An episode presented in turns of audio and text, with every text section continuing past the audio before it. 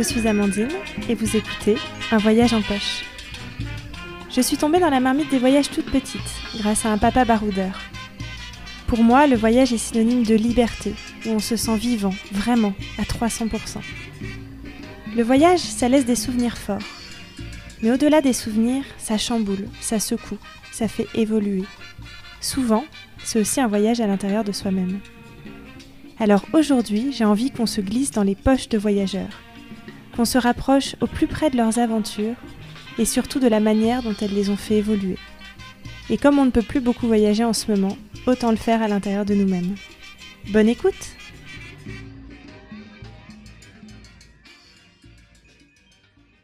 Vous pouvez retrouver cet épisode sur la web radio des voyageurs Allo la soit sur leur site internet allolaplanète.fr, soit sur leur application.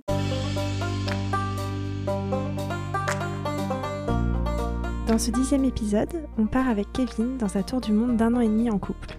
Une heure, c'est court pour résumer un voyage de 550 jours. Avec Kevin, on s'est arrêté brièvement en Asie, puis en Nouvelle-Zélande pour échanger sur trois expériences marquantes. La vie dans une voiture aménagée pendant six mois, le travail dans une usine de kiwi et du woofing chez l'habitant. Après une halte dans le Pacifique aux îles Samoa et aux Fidji, on part en Amérique du Sud. Avec Kevin, on a parlé du fait de vaincre ses peurs, des liens créés dans le couple, de l'impact qu'un tel voyage peut avoir sur soi. On a échangé sur les questions que l'on peut se poser au retour et sur les changements que ça peut engendrer, mais surtout sur comment ce voyage l'a révélé et lui a finalement permis de découvrir qui il était vraiment. Bonjour Kevin, bienvenue dans ce dixième épisode d'un voyage en poche. Kevin, ça fait quelques années qu'on se connaît en 2017, tu es parti pour un tour du monde qui devait durer un an et tu es finalement revenu au bout d'un an et demi. Et pour t'avoir connu avant et après ce voyage, il y a vraiment eu un changement, une transformation chez toi. Tu dis d'ailleurs que ce voyage t'a révélé et c'est de ça dont j'aimerais qu'on parle aujourd'hui. Donc bienvenue à toi. coucou. Merci de m'accueillir chez toi euh, dans ton Powang qui est fort confortable. Bienvenue. Tant mieux si tu es bien installé. Effectivement, c'est plus sympa de faire le podcast en direct quand on peut. Mm. Alors, pour revenir à ce projet de Tour du Monde, déjà, comment comment c'est né ce projet? Comment t'es venue cette idée? Alors, le postulat, c'est que euh, je me suis séparé d'avec mon ex-copine. Et euh, ça a été comme une, euh, je sais pas si elle écoutera, mais ça a été comme une libération, une grosse libération personnelle en fait de, euh, bah, d'arrêter cette relation, euh, et pour nous deux, hein, je pense c'était une grosse libération pour elle aussi, évidemment. Euh, et du coup, je me suis mis à penser à moi, d'abord, déjà, chose que j'avais du mal à faire en couple, dans la vie en général d'ailleurs. Et au long de, de, de, de, quelques mois suite à cette rupture, en fait, est né cette envie de, de, faire un voyage suite à la fin de mes études. Alors à la base, j'avais juste prévu de partir seul pour une période de, de peut-être trois mois. Et c'est quelque chose que j'avais que jamais vraiment fait de voyager en fait euh, à l'étranger parce que euh, mon père n'avait jamais vraiment bougé. En tout cas, j'avais jamais bougé avec mes parents quoi. C'était mmh. uniquement en France.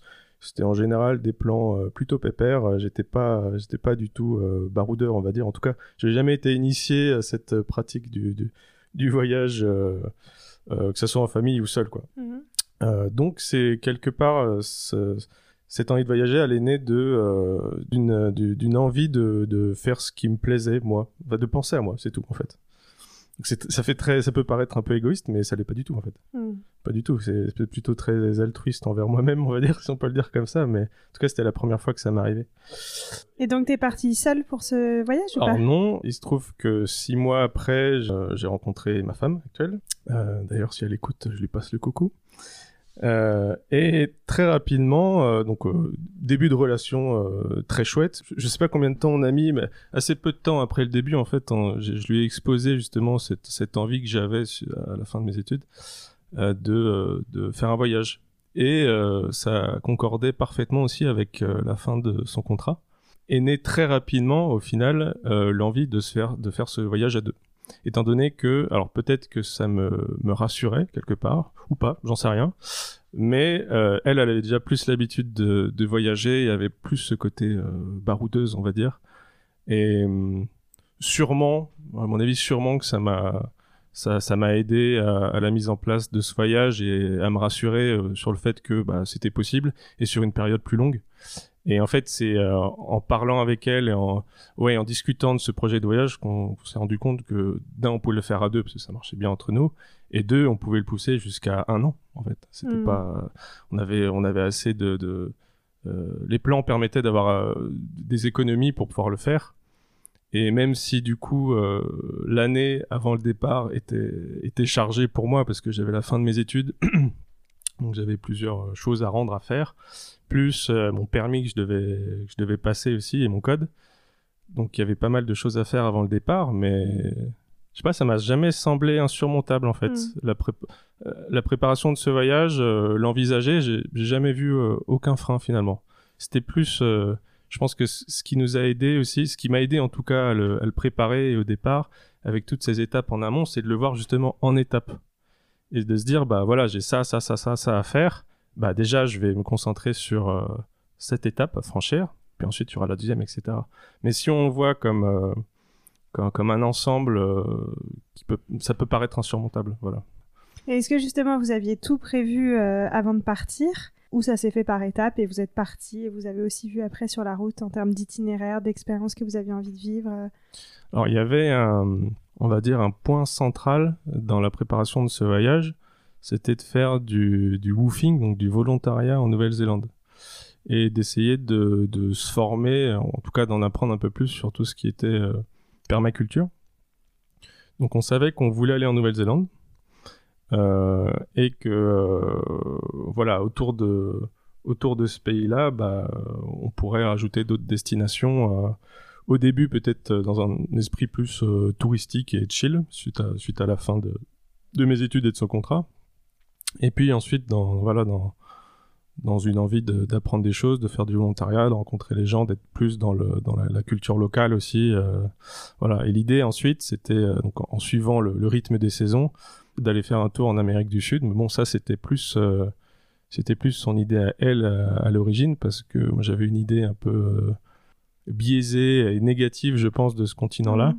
Dans le sens où euh, bah, j'avais l'image des médias, quoi, avec un, un continent très tourné vers les gangs, la drogue, et un côté latino que je veux pas, enfin, qui correspondait pas forcément à ma nature, un peu dragueur, mhm. qui voilà, qui, qui, qui, crâne un peu, voilà. Mm. Donc ouais, ça, ça, ça C'est l'image, voilà, qui m'attirait mm. moi. Mm. Mais bon, euh, j'ai jamais, euh, je me suis jamais opposé à, à, l'idée d'y aller, quoi.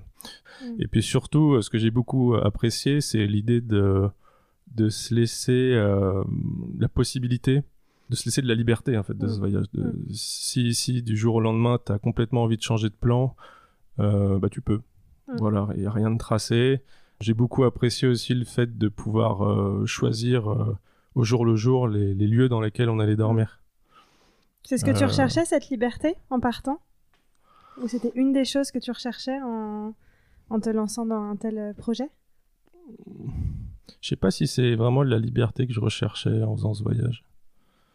Je sais pas trop ce que je recherchais. J'avais pas, c'est pas une question que je me suis posée en tout mmh, cas. Mmh.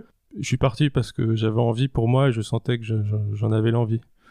Euh, c'est peut-être plus, on en parlera sûrement après.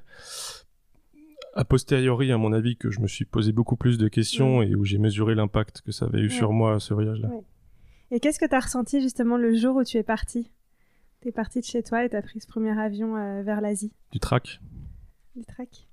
Un mélange de, de peur de l'inconnu, euh, qui est c'est naturellement humain d'avoir peur de l'inconnu parce que on peut pas le contrôler l'inconnu mm. fatalement c'est aussi ce qui est merveilleux et qui fait que ce genre d'événement extraordinaire et, hyper euh, pas structurant mais euh, ah, c'est dingue quoi. C'est dingue comme j'ai pas le mot c'est dingue comme expérience. Donc oui avant de partir du track la peur de l'inconnu et en même temps beaucoup 50-50 euh, je dirais beaucoup d'excitation en fait à l'idée de partir et à commencer cette aventure. Parce que même si on avait un, peu prévu le voyage et la date entre guillemets de retour, ouais, il y avait rien vraiment de. Finalement, la seule limite qu'on avait, elle était financière. Oui. Voilà. Et, en plus, on se rend compte souvent en voyageant que c'est pas une limite euh, en soi. Non. qu'on peut trouver d'autres solutions pour ça. Ça dépend de la façon de voyager, Ouais, ça dépend de- de- du type de voyage Mm. qu'on veut faire, euh, mais tout ça peut s'équilibrer pendant le voyage. Ouais, c'est ça. Ouais.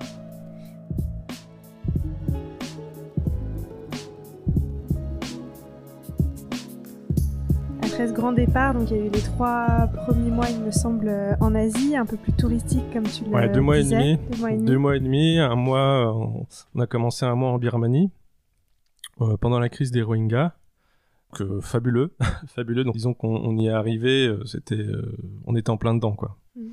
Quoi qu'il en soit, même si on avait su en amont qu'il y avait euh, ce problème avec les Rohingyas, euh, on n'aurait pas annulé le voyage. Euh, je vois pas en quoi aller en Birmanie euh, et favoriser la- la- le génocide d'un peuple quoi. Euh, Aujourd'hui, on peut bien prendre euh, un billet pour les États-Unis et pourtant ils sont pas tout roses. On peut bien prendre un billet pour la France, pourtant c'est un grand exportateur de d'armes quoi. Mm. Donc non, aller en Birmanie à cette époque-là, c'était pas, ne- enfin ne pas y aller. Je trouve pas que c'était un outil de protestation contre les violences faites au ring. Est-ce que tu as vu au contraire qu'en étant sur place, tu avais plutôt l'impression d'aider euh, les populations locales ou qui vivaient du tourisme ou ce genre de choses? Ben oui, c'est ça, c'est que justement euh, sur place, donc les gens déjà sont, juste adorables.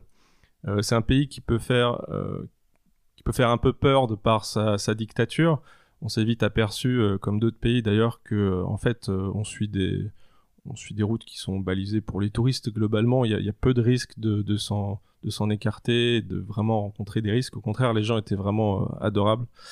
Et en effet, dans, le contexte euh, en, en fin 2017, euh, on a surtout vu des gens qui, vu que c'était un pays qui s'était ouvert au tourisme, avaient pris l'habitude de- de- d'en vivre en vendant leur artisanat ou, de- ou des prestations. Et le fait qu'il y ait une grosse crise du tourisme, bah, c'était surtout des gens qui crevaient la dalle. Oui, ça impactait plus la population que le Eh gouvernement. oui, c'est ça. ouais. Euh, Donc, euh, bien sûr. Mais oui, ça n'a pas du tout impacté l'armée ni changé quoi que ce soit, le fait qu'il y ait moins de touristes, évidemment. À côté de ça, du coup, c'était un vrai plaisir d'être sur place. Et euh, notamment, je me souviens de l'anniversaire de mes, euh, de mes 29 ans, du coup, où ma femme m'a offert un, un tour en montgolfière au-dessus de Bagan. Donc Bagan, euh, c'est une cité où euh, il y a des milliers de temples. Enfin, il y avait des milliers de temples euh, avant les tremblements de terre, mais il en reste quand même pas mal. Et le tour en montgolfière au-dessus, est- enfin c'est est forcément au-dessus. Euh, il est il est juste magique et ça je pense que je m'en souviendrai toujours quoi. Hmm. La Birmanie était vraiment chouette. Euh, après la Birmanie, euh, on allait faire un tour au Cambodge, qui est déjà un pays plus touristique, aussi euh, aussi très marquant. Euh, je pense notamment euh, à toute cette période avec les, les Khmers. Là, on en a appris beaucoup plus. C'est dur, c'est intéressant, ça fait partie de l'histoire du pays, malheureusement. Le Cambodge, très chouette, avant d'aller faire un tour en Malaisie pendant deux semaines, donc plutôt côté ouest, où je crois que ça fait partie des, des, des pays où j'ai le mieux mangé. euh, je le mettrais même au-dessus de la Thaïlande, quoi, si je devais Mhm. faire un classement, même si j'aime pas faire ça. Vraiment délicieux. Avant, ensuite, d'a- d'aller faire un tour en, en Nouvelle-Zélande. Alors justement, après cette euh, partie un peu plus touristique, comme tu le disais au début en Asie, tu arrives en Nouvelle-Zélande. Et alors finalement, vous restez euh, neuf mois là-bas. Si j'ai bien compris, c'était pas prévu au départ. Et c'est neuf mois où vous expérimentez à la fois euh, des expériences de woofing chez l'habitant, du travail euh, dans une usine et surtout la vie dans une voiture aménagée.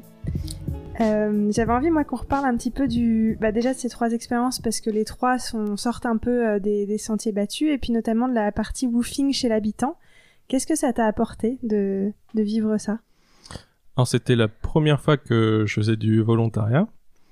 Euh, ça me faisait euh, un petit peu peur euh, au départ. Euh, J'ai envie de dire normal parce que je l'avais jamais expérimenté. Qu'est-ce qui te Euh, faisait peur? Là, je sais pas, euh, de, déjà juste de faire la démarche d'aller.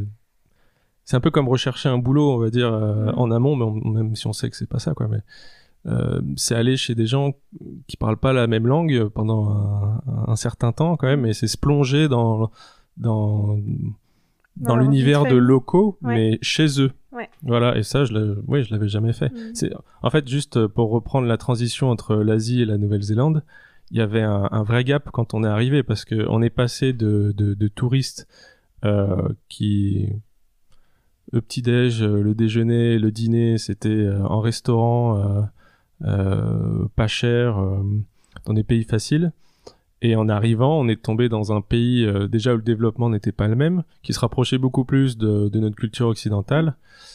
Euh, et puis les tarifs n'étaient pas les mêmes. Euh, Il y avait un vrai gap entre la façon de voyager en Asie et l'arrivée en Nouvelle-Zélande. C'était Mm. c'était une nouvelle aventure dans cette grande aventure. Quoi. Mm.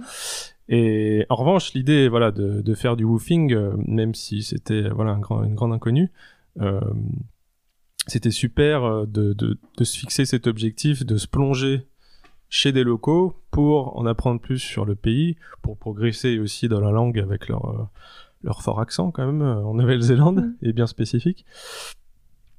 Et euh, ta question c'était qu'est-ce que j'en ai... Que, ouais, qu'est-ce que t'as appris du coup? Parce qu'en faisant ça, j'imagine qu'on.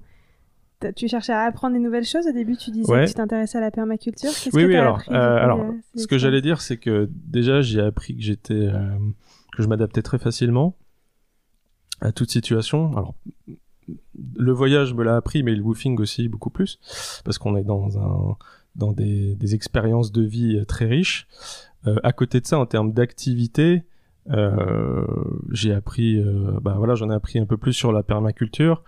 Euh, j'ai appris, on a fait trois woofings en tout. On a fait Mhm. trois woofings qui étaient totalement différents. Euh, j'ai appris de la comment euh, s'occuper de ruches. Mhm. Euh, j'ai appris à repeindre un garage correctement, à planter euh, une quarantaine de buissons euh, Mm. sous la pluie, à, à utiliser une tronçonneuse aussi, je l'avais jamais fait. Mhm. Euh, j'ai appris que j'ai fait mon baptême euh, d'équitation. Mhm. Voilà, j'étais jamais monté sur un cheval. Euh, j'ai appris aussi que des gens pouvaient être extrêmement généreux euh, et accorder une confiance euh, totale dès la première rencontre. Mhm. Même si, je me rappelle que sur le site de Woofing, on échange deux trois mots comme ça, mais Mm. au final, t'arrives chez quelqu'un et tu, enfin, tu le sens tout de suite que on va mutuellement se faire confiance, quoi. Mhm. C'est quand même des gens qui t'accueillent chez eux, qui te nourrissent et qui te logent. Euh, en contrepartie, tu bosses, mais il y, a- une vraie relation euh, euh, limite familiale qui se crée en fait. Oui, on est dans une, vraie dimension d'échange avec le woofing. Ah ouais, ouais. C'est ça qui est important. C'est pas ouais. effectivement juste du travail non payé, on va dire, comme parfois Non, ça c'est pas, c'est c'est- mais, c'est pas l'usine, on, on en est très loin. Donc il y a une vraie relation qui se crée, Mm. humaine, très très forte, ouais. Et, et qui pour le coup n'est pas n'est pas éphémère comme les multiples rencontres qu'on peut faire euh, en voyage. Ouais. Là, pendant euh, au minimum, on va dire une semaine, euh, voilà, il y a une relation qui se crée. C'est des gens avec qui tu es toujours en lien aujourd'hui? Pas tous. Euh, alors le premier woofing, non, parce que euh, alors du coup, c'était la première expérience de woofing, c'était pas la plus voilà, c'était c'était pas la plus agréable forcément dans le sens où le woofing il fonctionne comme ça.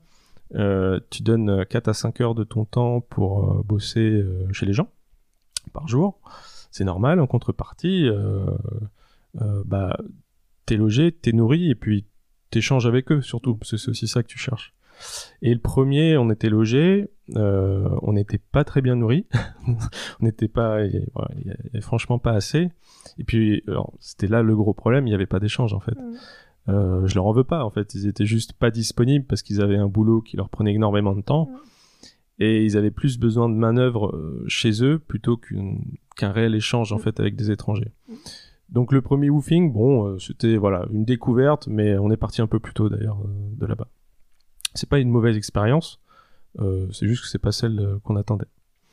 Euh, en revanche, la, la deuxième et la troisième, donc on a fait plus à la fin de notre voyage de, en Nouvelle-Zélande.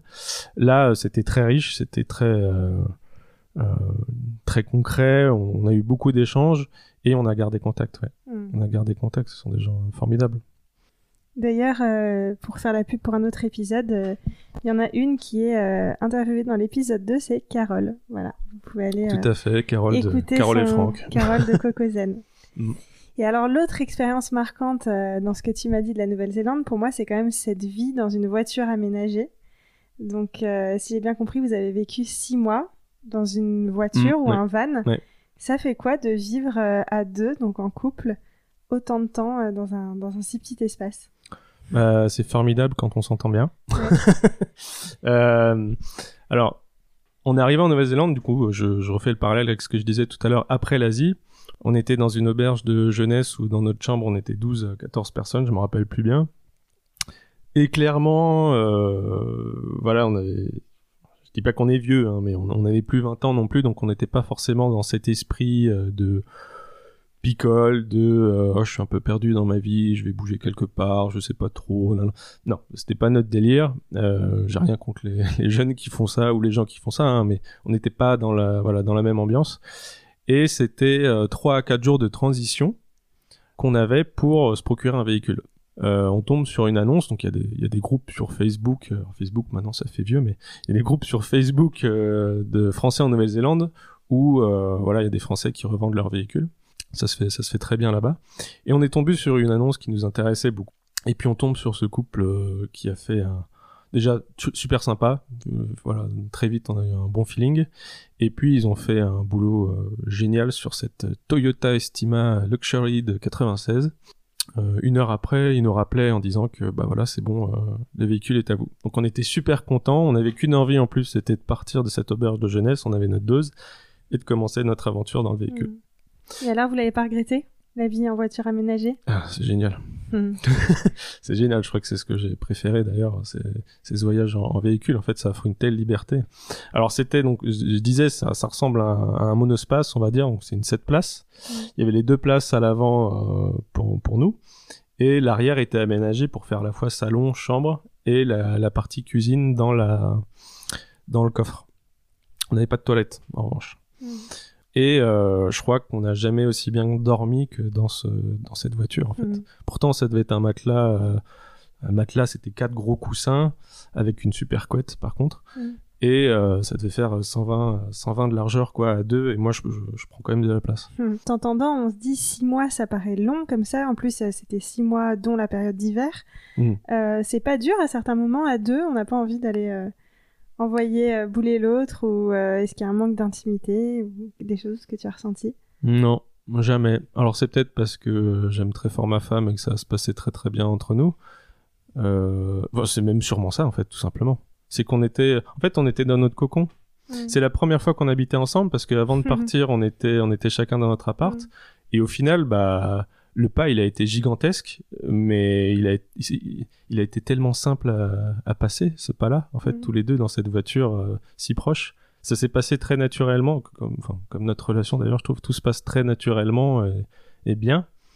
Euh, et ben, ça a été pareil avec, dans ce véhicule, on est, on est arrivés tous les deux dans ce véhicule qui nous plaisait beaucoup.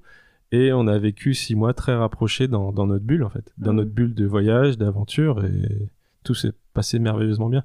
Non, ça n'a jamais été difficile. Euh, les seuls passages qui ont été difficiles, c'était pas avec ma femme, c'était parce que euh, on allait bosser ou alors on était on était un peu fatigué. Euh, mais en soi, non non, la vie dans la voiture, c'est enfin, je pourrais retourner demain quoi, sans mmh. problème. Tu parles de boulot, vous avez travaillé dans une usine du coup à un moment donné mmh. mmh. pour renflouer les caisses du, du budget, j'imagine. Est-ce que c'est une expérience que tu recommanderais à des Français comme ça qui il y a pas mal de Français qui vont en Nouvelle-Zélande et qui cherchent à travailler à un moment donné. Est-ce que tu recommanderais? Euh, Oui. Ça correspond à un moment où on a décidé qu'on ne ferait plus euh, seulement euh, un an de voyage, mais un an et demi. Et en effet, pour prolonger le voyage, il bah, fallait qu'on bosse. Et qui plus est, on rajoutait deux destinations dans le Pacifique. Donc il nous fallait un peu de sous on s'est dit bah voilà on va bosser. Euh, moi ça me faisait un peu peur encore une question de enfin bosser comme ça euh, euh, dans un pays à l'étranger euh, avec une langue différente voilà faut quand même passer le pas quoi. Ma femme euh, qui elle n'a pas du tout peur elle m'a vite convaincu et vite fait les démarches pour donc je, je, bah, je l'ai suivi tout simplement puis au fur et à mesure de la suivre, bah moi aussi je gagne en confiance. Donc elle a rapidement, euh, on a trouvé rapidement euh, une offre dans le nord de la Nouvelle-Zélande, où en effet, euh, en fait c'est un pays, un grand exportateur de, de kiwi. Donc euh, le fruit, pas l'animal. Même si l'animal, j'ai encore des doutes qu'il existe parce qu'il est introuvable, mais bon. euh, et on s'est dit, bah voilà, on va bosser dans les kiwis, mais on voulait pas faire du picking, donc de la, récolte, parce que clairement, ça, casse le dos, et moi j'ai un dos qui parfois peut être un peu sensible. On s'est dit, en revanche, on va, aller en usine, et euh, là-bas, il y a du pactage, donc on les met dans des, on les met dans des cartons. On n'avait pas encore idée des différents euh, métiers qui existaient. Donc dans l'usine, euh, on a eu chacun très rapidement un boulot. Donc ça, c'est ultra facile. Voilà, il suffit juste d'ouvrir un compte en banque et ensuite de postuler. Et en fait, on a une réponse très très rapide. C'est très, c'est vraiment très facile de trouver un job euh, en Nouvelle-Zélande. Mais comme l'Australie d'ailleurs, Mm. c'est c'est vraiment très simple. Derrière, on a découvert qu'il y avait plusieurs métiers. Donc, il y a le tri des kiwis euh, en amont, qui en général est fait par euh, des femmes qui euh, qui sont déjà un peu âgées et qui du coup sont sur une chaise. Ensuite, il y a les alors, le boulot qu'a fait ma femme, donc c'est mettre un carton euh, sur un tapis roulant et euh, mettre un plastique dedans où euh, seront mis les kiwis derrière. Voilà, elle devait faire je sais pas combien de cartons par jour, des, centaines. Derrière, il y a des personnes qui réceptionnent les kiwis qui tombent dans le carton et qui les mettent bien dans le carton. Et derrière, il y a les stackers. Donc moi j'étais stacker. Et moi qui voulais faire gaffe à mon dos au final, j'ai eu le boulot, je crois, le plus physique de ma vie. C'est-à-dire que je récupérais les cartons, c'était des cartons de 10 kilos. Je mettais des étiquettes dessus, je les empilais. Ensuite, je les mettais sur une palette. Donc la palette, elle montait jusqu'à plus d'une tonne. Et ensuite, je déplaçais la palette euh, avec un chariot. Et puis, je recommençais. Euh, donc, Est-ce que euh, ton dos a survécu à ça? j'ai jamais eu de problème de dos en fait pendant le voyage. Ouais. Jamais, jamais, jamais. Pourtant, j'ai une double hernie discale. Euh, je suis pas très souple, mais j'ai jamais eu de problème de dos pendant le voyage. Et le, le métier, alors le métier en lui-même, euh, il peut paraître euh, chiant. D'ailleurs, parfois il l'est. Il était très fatigant. Ça nous arrivait de bosser euh, 7 jours sur 7. euh, avec des horaires qui allaient de, de je crois que c'était de 7, 7h ou 7h30 jusqu'à 19h le soir. Donc c'était avec une heure de pause en tout. Donc c'était quand même très fatigant. À côté de ça, euh, je crois que j'ai jamais eu un autre métier où l'entraide était si forte. Vu que ce sont des, des environnements qui sont assez durs quand même. Mm. Euh, alors apparemment c'est pas forcément le même cas en France, mais en tout cas en Nouvelle-Zélande, les gens étaient très soudés. Mm. Les gens étaient très soudés et euh, si la moindre personne prenait du retard sur sa file ou, euh, ou alors éprouvait des difficultés, il y avait toujours quelqu'un pour l'aider. Mm. Ça, j'ai trouvé ça très touchant en fait, cette entraide. Et à côté de ça aussi, le, le fait de... Il y a un côté challenge physique et mental aussi dans, dans, dans, cette aventure, quoi. C'est de se dire, bah oui, c'est dur comme condition. Euh, oui, je, je vais pas faire ça des années d'ailleurs. On on a fait ça pendant deux mois. Euh, et puis, euh, et puis j'y arrive. J'y arrive et même on a, on s'est amélioré au fur et à mesure. Au lieu d'empiler un ou deux cartons, bah à la fin j'en empilais quatre que je portais à bout de bras sans problème. Donc c'est une expérience positive pour toi à Bien la sûr, fin, et même euh, aujourd'hui je le revends dans ma vie professionnelle euh, très clairement et je le mets en avant. Mm. Je le mets vraiment en avant. Et puis, euh, enfin, le, le management n'était pas du tout le même non plus quoi. On était tiré vers le haut. Mm. Même si le boulot c'était d'empiler des kiwis, euh, les mecs, ils étaient, enfin les managers étaient là en disant bah c'est super, vous faites du super boulot, euh, on continue comme ça. Mm. Je trouvais ça super. euh, au final, c'était très sain comme environnement de Mm. travail pour des Un boulots. management à l'anglo-saxonne, ça, Ouais, souvent. ouais. ouais. Pour des boulots qui étaient très durs, c'est un environnement très sain. Voilà. Donc super aventure et, fa- et facile à réaliser Mm. et qui permet de, de renflouer les caisses en effet. Ouais ouais, je, je vous conseille vivement. Et tout à l'heure, tu parlais du coup des séjours chez l'habitant, donc via du woofing. Est-ce que c'est quelque chose que vous aviez expérimenté dans d'autres pays? En Birmanie, on avait fait un tour de 4 jours où voilà, on avait séjourné chez l'habitant en faisant un tour, mais c'était guidé. C'était génial d'ailleurs. Euh, mais derrière, je pense que les séjours chez l'habitant qui étaient les plus marquants, c'était euh, au Samoa et au Fidji.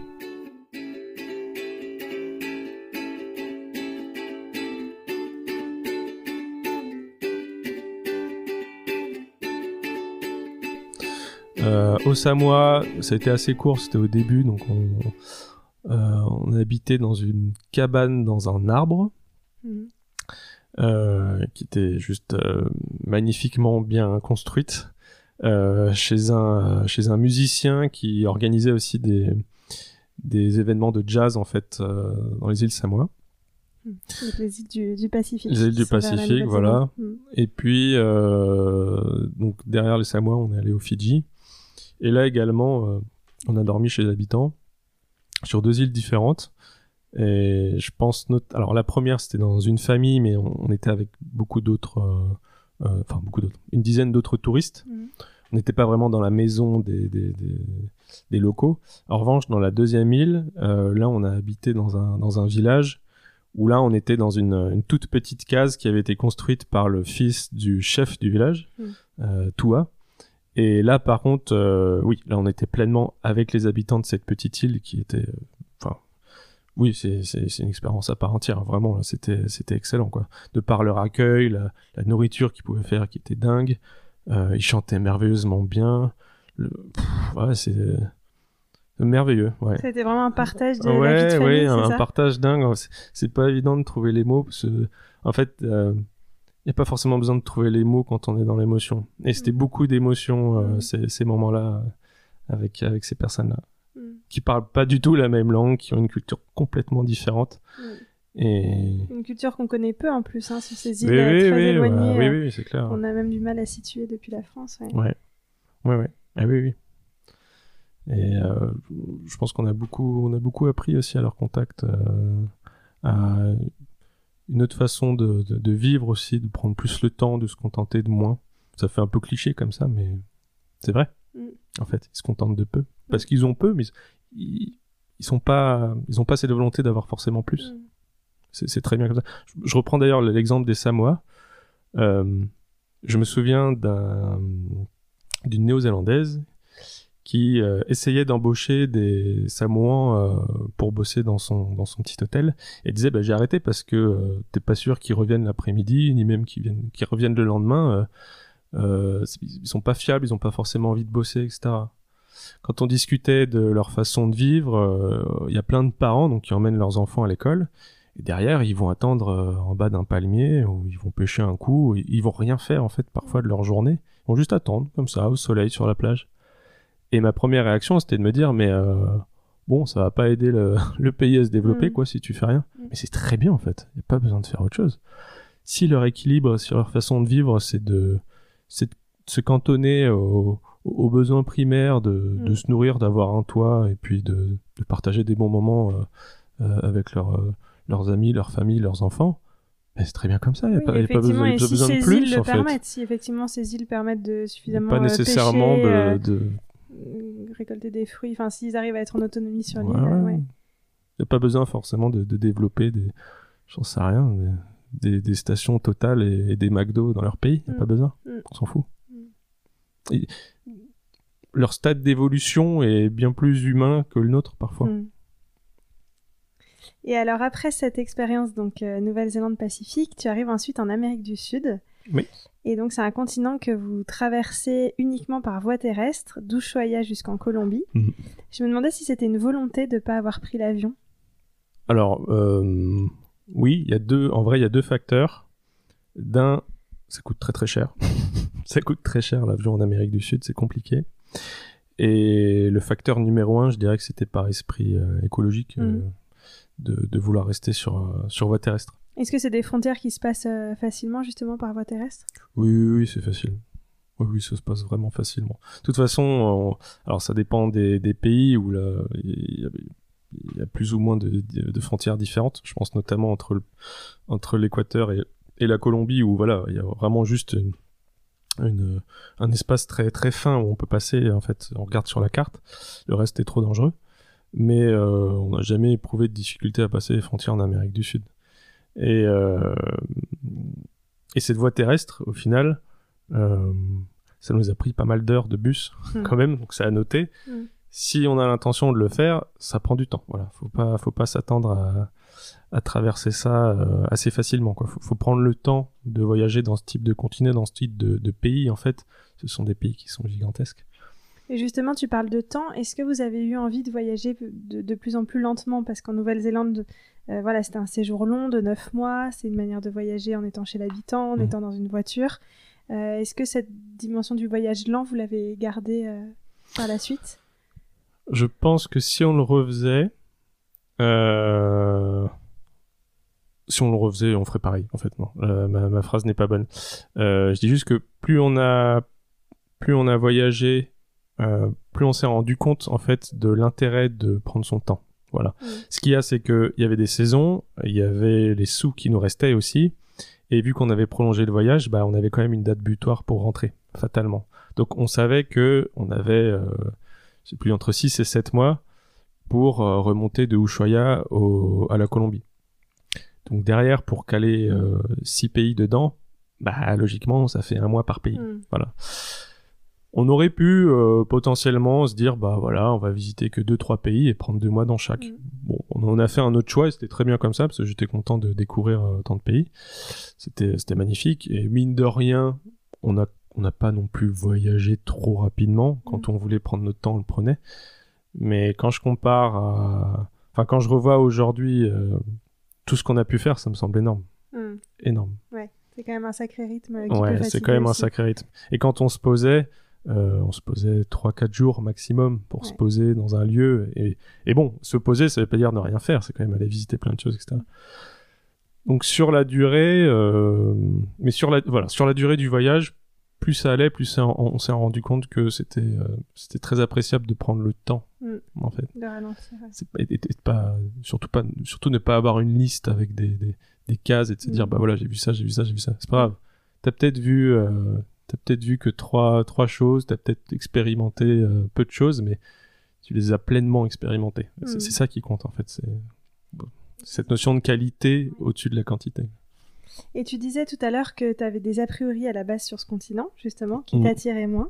Ouais. Est-ce que ces a priori ont été levés? Est-ce que c'est finalement un Ah, pas du continent tout. euh, On a rencontré plein de cartels de drogue. C'était hyper Mm. dangereux. ouais, ouais, complètement. C'était une énorme claque en fait. Mm. Je m'attendais pas du tout à ça. C'est une culture euh, que j'ai. euh, le Chili un petit peu moins, mais euh, peut-être parce que je les ai un peu moins connus, je sais pas. Mais globalement, euh, globalement, j'ai adoré. J'ai adoré l'art, j'ai adoré l'accueil des gens, j'ai adoré la nourriture, j'ai adoré la musique. On n'a pas visité tous les pays de ce continent-là, mais en tout cas, tous les pays où il y a les Andes, hormis le Venezuela, euh, c'était magique. Ouais. J'ai vraiment adoré ça. ouais. C'est hyper chaleureux. J'adore les couleurs. Je crois que c'est un- une des choses qui m'a le plus marqué, c'est dans les villes, euh, sont les couleurs. Mm. Et moi, je, suis, je pense que je suis hyper réceptif à ça. C'est ça, ça, ça, égaye mon esprit. Mm. Ça, ça me manque un peu en France. ça. Et tu parlais de rencontres. Est-ce qu'il y a deux, trois rencontres marquantes qui te viennent à l'esprit et que tu auras envie de partager? Euh, ben, on, s'est, on s'est euh, essayé au stop, chose que j'ai jamais fait avant. Ouais. Quand on était en Patagonie, on a voulu aller de Ushuaia jusqu'à, je crois que c'était Puerto Natales, je me rappelle plus exactement. En tout cas jusqu'à, ah, j'ai pas le nom au Chili, on s'en fout. Mais on a essayé de faire du, on a essayé de faire du, du, du stop. Et euh, à Ushuaia, le, le, le gars qui occupait la, la petite auberge de jeunesse nous a dit mais oui ça marche très bien allez-y vous calez sur la route vous levez le pouce et puis on va vous prendre quoi. C'est vrai qu'au début c'est allé assez vite au final. On a levé le pouce et c'est un petit couple d'allemands qui nous ont pris dans, Mm. dans leur voiture. Ça a été assez rapide au final. Ils nous ont vite euh, ils nous ont vite laissé parce que voilà ils changeaient de chemin. Et puis euh, on était au milieu de nulle part. Je me souviens c'était juste à côté d'une station service et vraiment on était dans la pampa et il fallait qu'on continue quoi euh, on a levé le pouce, puis on a attendu euh, 20 minutes, euh, 40 minutes, une heure, deux heures, il y avait toujours rien, jusqu'à ce qu'un car arrive, et c'est marrant parce que euh, c'est comme si on l'avait pressenti de loin. À 500 mètres, on s'est dit, non, il y a un car, c'est dingue, t'imagines s'il s'arrête pour nous, et le car s'arrête pour nous, quoi. Mhm. Et il y a un mec qui ouvre, euh, il nous dit bah je vous emmène si vous voulez. Euh, on allait à la ville euh, suivante quoi. Et le car était vide, il y avait personne, le mec était sur le retour. Et euh, en plus de nous accueillir, de nous transporter, il nous a offert son déjeuner quoi. Ah, c'est pff, c'est dingue, c'est dingue. J-. Enfin j'avais jamais connu ça, c'est Mm. c'est- cette générosité. Euh, donc ça c'était chouette. Et le lendemain pour rester sur le dans le cadre du stop, Mhm. euh, on devait traverser la frontière chilienne et on s'est dit bah j'espère que ce sera pas trop galère en stop quand même et au final on est tombé sur un mec qui allait pile poil dans la ville où on devait aller au Chili Mhm. et qui a tout fait en fait il nous a accueillis dans sa voiture euh, il nous a aidé à traverser la frontière il nous a déposé à une petite auberge de jeunesse en arrivant et, enfin c'était le papa quoi c'était Mhm. le papa qui nous aidait euh, au, au bon moment Mhm. Ouais, j'ai ces souvenirs de stop. On n'en a pas trop refait après, mais ces souvenirs de stop, ils étaient assez forts. À côté de ça, en termes de rencontres, je pense à une, autre. Ça me fait penser du coup à une autre question, mais parce que les rencontres, on, pense souvent des rencontres avec des personnes. Oui. mais je sais que tu es aussi allé au Galapagos et c'est assez, assez rare pour en parler. Est-ce qu'il y a une rencontre avec des animaux dont tu as envie de parler? Oh là, les Galapagos, c'était le cadeau de mes 30 ans. Donc déjà à 29 ans, j'avais mon tour en, montgolfière en Birmanie au-dessus de Bagan, mais alors 30 ans, j'ai eu un voyage aux Galapagos. Elle est sympa ta. Ah, rien que dire, ouais, ah bah, c'est la meilleure. Euh, ouais, Galapagos, c'est dingue. S'il y a bien un endroit où j'ai envie de retourner, euh, c'est là-bas.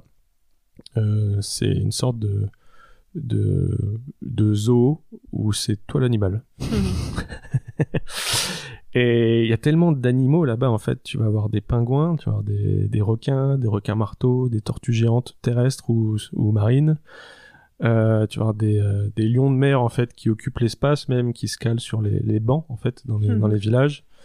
Euh, t'as tout. T'as tout, t'as des, euh, des mini Godzilla, donc des, euh, des iguanes marins, des flamants roses, des... J'ai perdu le nom de cet oiseau. T'as tout t'as tout. Et euh, alors, ce qui m'a marqué, donc tout m'a marqué, tout m'a marqué, euh, et je repense à deux rencontres surtout, on va dire. C'est euh, nager avec des tortues géantes marines, déjà, mhm. donc vraiment à côté, bien évidemment pas touché, hein, mais, mhm. mais à côté. C'est gigantesque, en fait, elle faisait ma taille. Hein, la tortue qui fait 1m80 à côté de toi, c'est quand même mhm. impressionnant. Et la rencontre avec un banc de requins marteaux aussi, ça, tu passes de. ouais, c'est dingue en fait. Tu passes du, du, documentaire animalier à la réalité en fait. C'était en plongée ça? C'était en free diving. Donc euh, en gros, c'est du snorkeling sauf que tu vas un peu plus profondément et t'as pas de bouteille.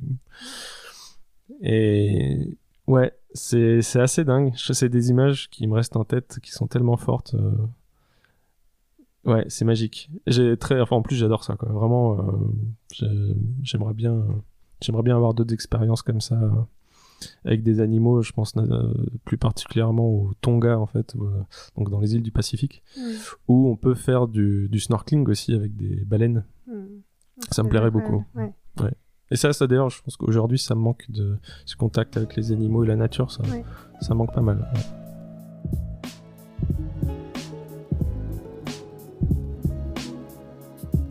C'est une bonne transition justement pour parler du retour parce que euh, bah, malheureusement on n'a pas le temps de rentrer dans le détail entier de, ce voyage d'un an et demi et puis c'est pas forcément le but mais ce qui m'intéressait c'est justement euh, de voir euh, ce que ça t'a apporté et là tu commences à dire des choses sur ce, qui, ce qui te manque du voyage. Comment ça s'est fait le retour? Déjà est-ce qu'il était voulu? Il me semble que tu disais que vous aviez une date prévue. Et comment s'est passé ce retour en France? Alors, il était voulu, c'était pas uniquement pour des questions financières, il était voulu, enfin, il était voulu aussi parce qu'au bout d'un an et demi, en fait, à, à changer régulièrement de lieu, de toujours devoir euh, s'adapter, en fait, euh, à une nouvelle culture, à des nouvelles personnes, à, des nouveaux, des nouveaux hébergements. Euh. Il y a un moment où on a eu envie de se poser, en fait, mmh. naturellement. Mais c'est venu naturellement, j'ai envie de dire. Mmh. Si, si on avait voulu prolonger, on aurait pu trouver un taf, etc. Mais non, là, on avait envie de rentrer, donc je trouve que c'est le, c'est la meilleure façon de rentrer finalement, c'est quand c'est voulu. Euh, et alors le retour dans un premier temps, euh, c'est génial parce qu'on retrouve euh, ses amis, sa famille. Enfin, je, je veux dire c'est génial, je, je, parle uniquement en mon nom, mais c'était génial pour moi, en tout cas pour nous, parce qu'on retrouvait voilà nos proches. On retrouve la gastronomie française qui, je tiens à le dire, est quand même la meilleure du monde. Hein. J'en ai testé d'autres et je trouve qu'il n'y a pas, c'est pas comparable. Quoi. Je trouve ça génial la gastronomie qu'on a en France.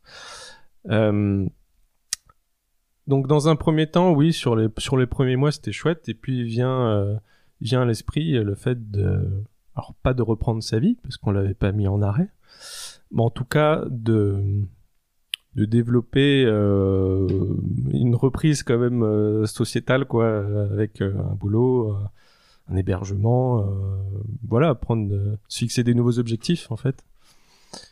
Et hum, on a déménagé du coup, donc on est rentré en mai 2019 et puis on a déménagé en septembre 2019 à Lyon avec ma femme. Donc là, on s'installait euh, pas dans une voiture mais dans un appartement euh, tous les deux. Et euh, bizarrement, c'est le moment où je me suis complètement coincé le dos. quoi. Hmm. Vraiment, bah, j'ai été j'ai été bloqué pendant euh, pendant quatre mois euh, avec mon dos, alors que euh, j'ai voyagé pendant un an et demi. On a fait tout type de bus, de vannes, euh, des avions, des trains, euh, des sièges tout pourris, Mm. euh, dormi dans une voiture. Vraiment, euh, le métier dans l'usine là, c'était Mm. tout ce qu'il y avait de plus mauvais pour le dos. J'ai jamais eu aucun problème. Mm. Et là, je rentre, je me pose et j'ai un Ouais, problème. t'es pas la première personne qui nous parle de ça. hein. C'est fou ce Ouais. relâchement du corps euh, Ouais. Ouais.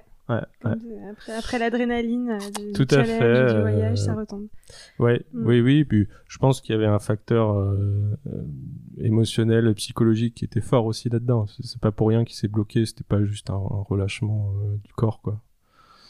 Et là, ça a été. euh, alors, c'est absolument pas quelque chose de commun pour tout le monde. Hein, je paie vraiment que pour moi. C'est pas parce qu'on on revient d'un voyage de longue durée que ça va mal se passer. Pas du tout.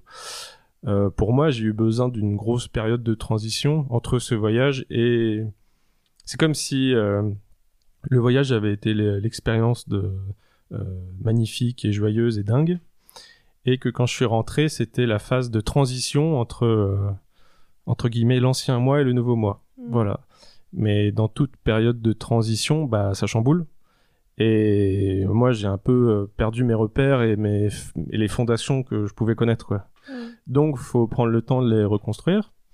Euh, c'est pas facile, mais ça se fait, évidemment. Mais oui, psychologiquement, ça a été une période assez dure. Physiquement et psychologiquement ensuite, ouais, ça a pris, ça a pris un peu de temps quand même. Est-ce que ce voyage a changé ensuite des choses, euh, à la fois peut-être dans ta vie personnelle, dans ton couple, euh, mais aussi dans ta vie professionnelle?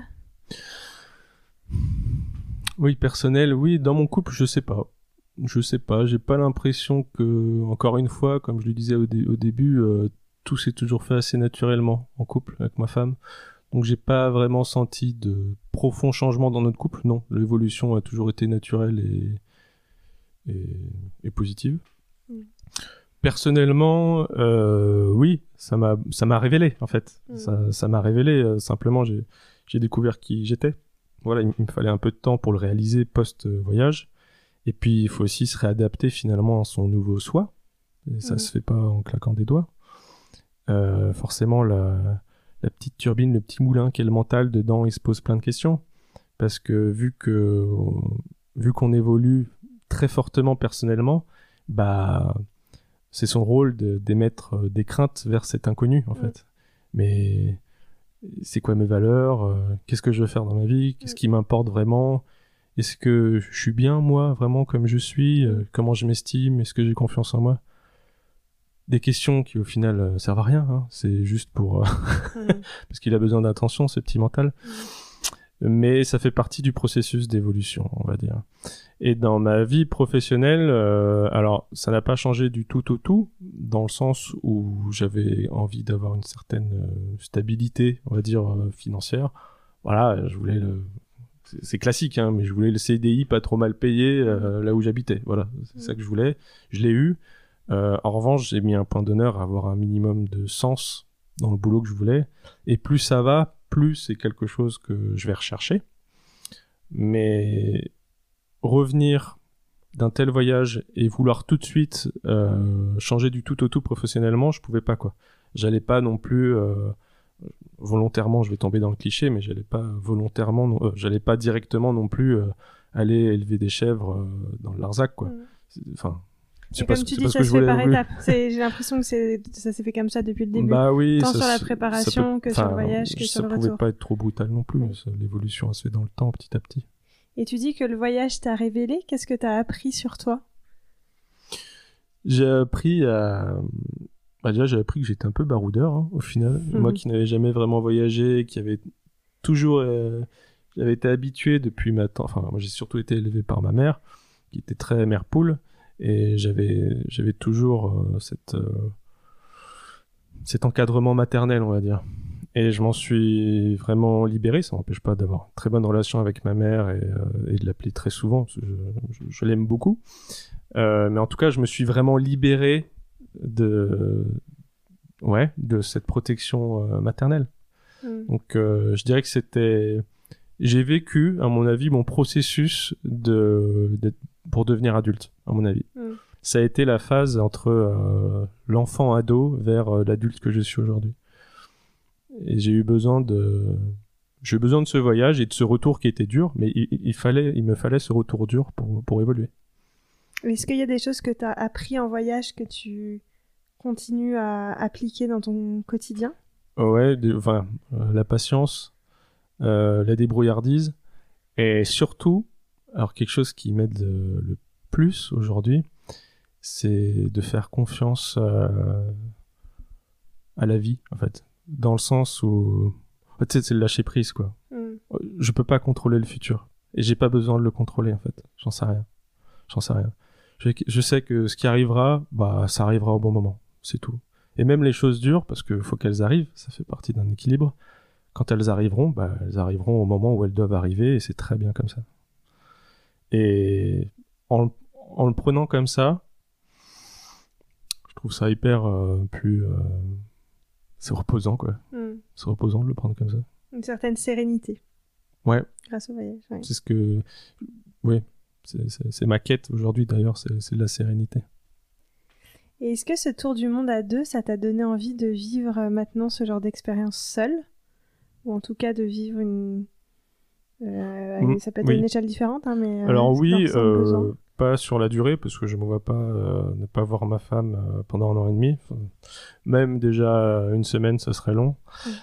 Mais euh, sur quelques jours, oui, j'aimerais bien tenter l'expérience, parce que au final, je l'ai jamais vraiment fait. J'ai des amis qui l'ont fait, et je, je- sais que c'est une toute autre expérience de le faire seul. Enfin, je vois aussi par rapport aux, aux personnes que tu as pu interviewer, Mm. c'est quand même une, une, une autre expérience de ne serait-ce que sociale Mm. de voyager seul. Ouais, tout à fait. Donc ça me tente très bien d'essayer. Ça, me- ça, ça serait une expérience qui me, voilà, qui me sortirait aussi un petit peu de, de- du confort que j'ai retrouvé Mhm. aujourd'hui. Euh, ça me plairait bien. Ouais. Mhm. J'ai pas d'idée en tête spécifiquement, mais j'aimerais bien tester ça. Ouais. Mais ça, de toute façon, sortir de sa zone de confort, t'en as parlé plusieurs fois en disant j'avais peur de ça avant ce voyage. Mm.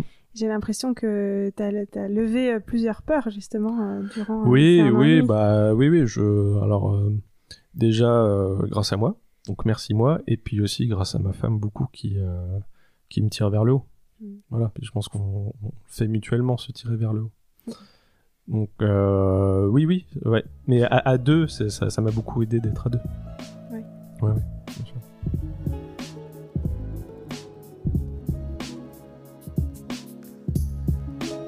Et alors, j'ai une dernière question, euh, un petit jeu euh, traditionnel à ce podcast pour terminer. C'est le jeu des cinq sens, Mhm. où l'idée, euh, c'est qu'on est très attentif à tous nos sens euh, quand on voyage, en tout cas très centré sur l'instant présent.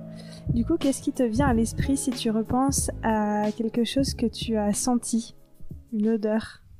Alors, senti- alors vraiment, je réfléchis pas. hein. parce que en fait, que je, là- le sa- je savais qu'elle arriverait cette question, et je me suis dit tiens, mais qu'est-ce que je vais répondre? Et très vite, je me suis dit non mais réfléchis pas, ce sera un instinct quoi. Donc l'odeur, tout de suite là, euh, j'ai l'odeur de la mer quand on a traversé euh, en Nouvelle-Zélande de l'île du Nord à l'île du Sud. Mm. Euh, C'était un énorme bateau et en même temps ça bougeait beaucoup. D'ailleurs ma femme était malade parce qu'elle a essayé de regarder un film. euh, ils, ils ont une salle de cinéma dans ce bateau-là. Elle a Mhm. essayé de regarder un film et quand ça tangue et qu'il y a de la houle, c'est pas une très bonne idée en fait. Ils en ont aperçu après. Euh, mais je me souviens de cette odeur de la mer. Euh, J'étais avec ma musique dans les oreilles, je regardais l'horizon. Ça sent la mer. Je sais, pas ce que ça sent. Ça sent la mer, ça sent l'eau salée, quoi. Ouais. Et je scrutais pour essayer de voir s'il y avait des, des, des dauphins. Et moi, quand tu me parles d'odeur, c'est l'odeur de la mer. Hmm. Et alors, si tu penses à quelque chose que tu as vu, Vu euh, tout de suite, bah, j'en parlais tout à l'heure, mais c'est au Galapagos en fait. En arrivant sur la, une deuxième île, c'est ce mélange, c'est dingue quand j'y repense, en arrivant, un mélange de, tiens regarde, il y, a un- y, y a pingouin là, et juste à côté, il y a, il y a un pélican, et là, il y, a un- il y a un lion de mer, et là, tu retournes la tête, donc ça fait 10 secondes que tes yeux se baladent, ah bah là aussi, il y a un requin. C'est ouf, quoi. Ça, c'est ouf, vraiment. Donc, euh, ce que j'ai vu, euh, c'est pas une chose, mais c'est, c'est plein de choses à un seul et même endroit. Ouais, c'est unique. Ouais, c'est vraiment unique ça. Et si on parle de quelque chose que tu as goûté? Goûter, ça va pas être quelque chose de de- d'extraordinaire, mais c'est plus lié à des moments. Ça va être deux choses. Ça va être du vin rouge et des pois au wasabi. En fait, quand, quand on vivait dans la voiture en Nouvelle-Zélande, euh, on trouvait vraiment parfois des campings qui étaient euh, formidables, en pleine nature, euh, avec toutes les commodités qu'il fallait. Et parfois on était seul quand on était en période hivernale. Et on se retrouvait dans, cette dans ce cocon avec ma femme. Et on allait cuisiner, euh, donc il faisait nuit, on allait cuisiner à l'arrière, dans la cuisine. Dans votre coffre. Dans le coffre, pardon, ouais. la cuisine coffre. Et on avait un petit cubide rouge accompagné de petits pois wasabi. Et pendant qu'on faisait cuire les pâtes, euh, voilà, on, se régalait, on jouait aux cartes. et C'était vraiment des moments euh, magiques à deux, quoi. C'est la belle vie. Et donc c'est lié à ces pois wasabi euh, rouges. Voilà. Et si on pense à quelque chose que tu as euh, touché, ressenti, touché. Touche, c'est dur. Hein. Ouais, Toucher, c'est dur. le plus simple. oui. Euh, alors comme ça, j'ai la peau rugueuse des, des iguanes euh, marins Ah ouais. au Galapagos toujours. Euh, je me souviens de ça. Sinon, j'ai la carrosserie magnifique de notre Toyota. Euh, une fois qu'on l'avait euh, lavée pour, avant de la revendre, elle était magnifique, flambant neuve, vraiment. euh, on s'en était bien occupé. Euh, Dorissette, voilà, c'était son nom. Mm. Voilà, c'est Ouais, ce qui me vient comme ça. Ouais, ouais. Très bien. Et enfin, quelque chose que tu as entendu. Je crois que c'est ce qui nous reste sur les cinq sens. la musique en Amérique du Sud. Je pense à un concert, je crois que c'était en Bolivie, d'un gars, je ne sais plus le terme ni son nom, qui jouait avec une euh, guitare double en fait. Alors pas double Mm. manche, mais une guitare où de chaque côté il y avait des cordes différentes. Donc il y avait d'un côté euh, une guitare à 6 cordes, un peu classique, et il la retournait, et là il y avait une guitare à 12 cordes.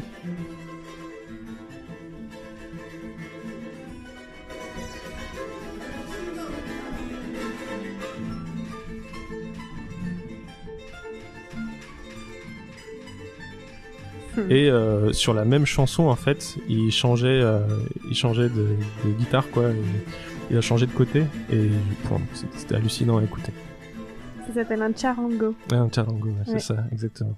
Le nom me revient parce que il Ouais. est temps, euh, il est temps d'annoncer à nos auditeurs qu'en fait j'ai fait ce voyage avec toi. Ah, d'accord. Donc tu serais ma femme. Et oui. Ah, et donc euh, je me suis retenue euh, d'intervenir je me disais bien que je te, temps ça me disait quelque Ouais, chose, se ta voix. euh, ouais, et que l'interview était à la maison. ouais. Eh oui. Eh oui. Euh, ouais, du coup, je me suis retenue d'intervenir dans, dans tous ces souvenirs et c'est chouette d'avoir ta vision à toi. Mm.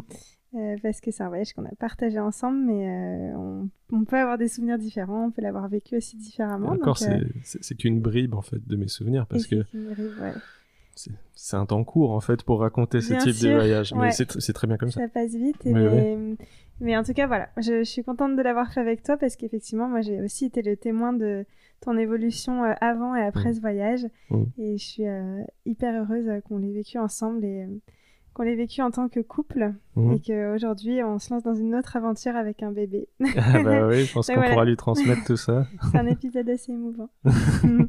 Merci en tout cas d'avoir témoigné. Avec Kevin. plaisir, mon amour.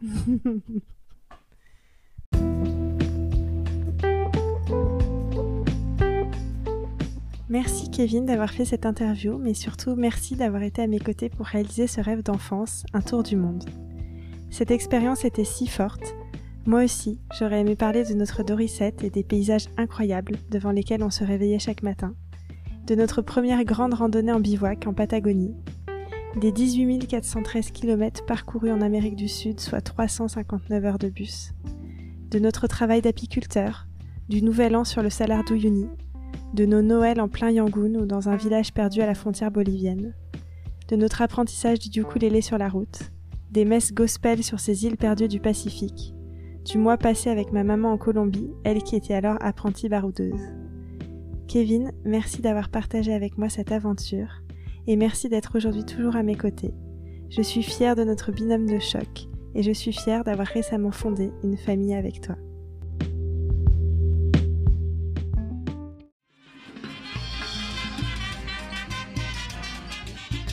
Voilà, c'était Amandine et vous avez écouté Un voyage en poche. Merci beaucoup. Si cet épisode vous a plu, n'hésitez pas à me le faire savoir, à le partager autour de vous et à vous abonner pour suivre les prochains épisodes. À bientôt!